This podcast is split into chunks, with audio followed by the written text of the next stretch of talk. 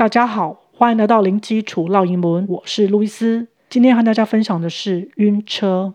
呃、uh,，I don't feel well. I get car sick. I feel nauseous.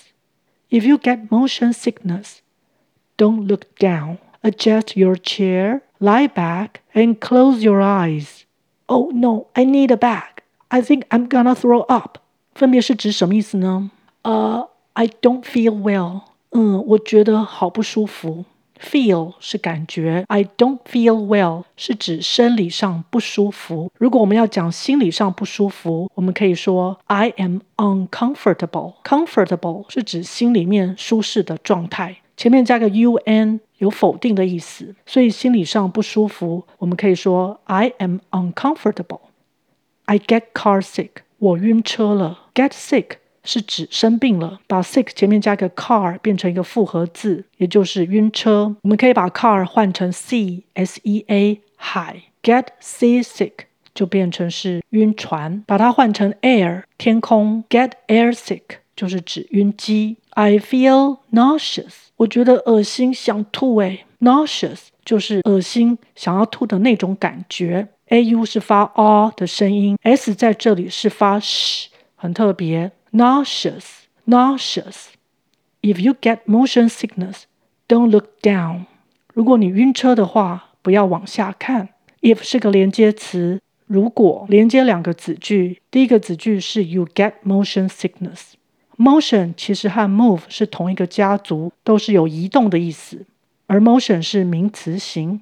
sickness sick 是生病的。 加了 ness 这个名词字尾，它就变成了名词形，也就是指疾病。Motion sickness 是所谓的动晕症，也就是指当眼前所看到的运动状况和内耳前庭系统感觉到的运动情况不相符的时候，会有一些不适的症状出现，就是指晕车、晕船、晕机。或是看一些影片，如果镜头晃得很厉害，也会有产生这种不平衡的感觉。所以 motion sickness 是一个统称，我们可以由上下文来知道它所提的是哪一种状况。第二个子句，don't look down，不要往下看。Adjust your chair, lie back, and close your eyes. Adjust 是调整，adjust，adjust，lie back，lie 是躺卧。Back 是往后，所以 lie back 就是往后躺。Oh no, I need a bag. 哦，不妙，我需要袋子。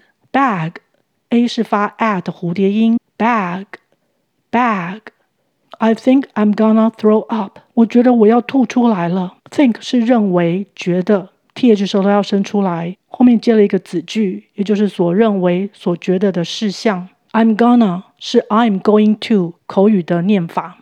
Throw up，throw 本身是指丢，但是加了 up 这个介系词，变成一个动词片语，是指吐出来、呕吐这个动作。而前面所提到的 nauseous 是想要吐的那种感觉，恶心的感觉，所以两个状况是不一样的。OK，我们再来复习一次。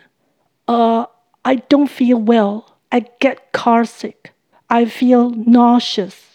If you get motion sickness, don't look down. Adjust your chair, lie back, and close your eyes.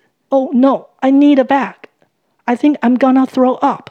OK，今天就分享到这儿，感谢收听零基础绕英文，下回见。Thanks for listening. Until next time.